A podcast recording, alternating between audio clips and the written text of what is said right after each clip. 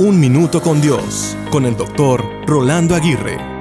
El polaco Joseph Hoffman, nacido en 1876, fue un aclamado y reconocido músico e instructor de algunos de los pianistas más brillantes del mundo. A lo largo de sus años de enseñanza, observó que muchos músicos nunca alcanzaron su potencial porque se dejaron llevar por su libertad. Una vez dijo, no se pueden imaginar en qué medida su libertad distorsiona la música que tocan. Su libertad es una licencia, no una libertad. La verdadera libertad proviene de la disciplina. Esa disciplina proporciona una base a la música y permite que surja la verdadera libertad. ¿La libertad está relacionada a la disciplina? Esta idea puede parecer extraña para muchas personas. Muchos se pierden en su noción de la libertad en su vida espiritual. Viven una vida de libertinaje acobijada por una supuesta libertad.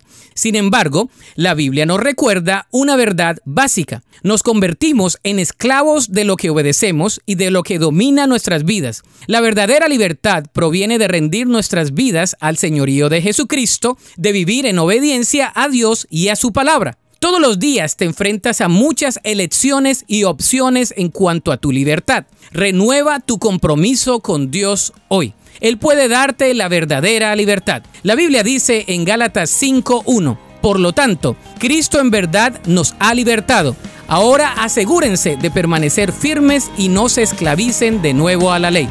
Para escuchar episodios anteriores, visita unminutocondios.org.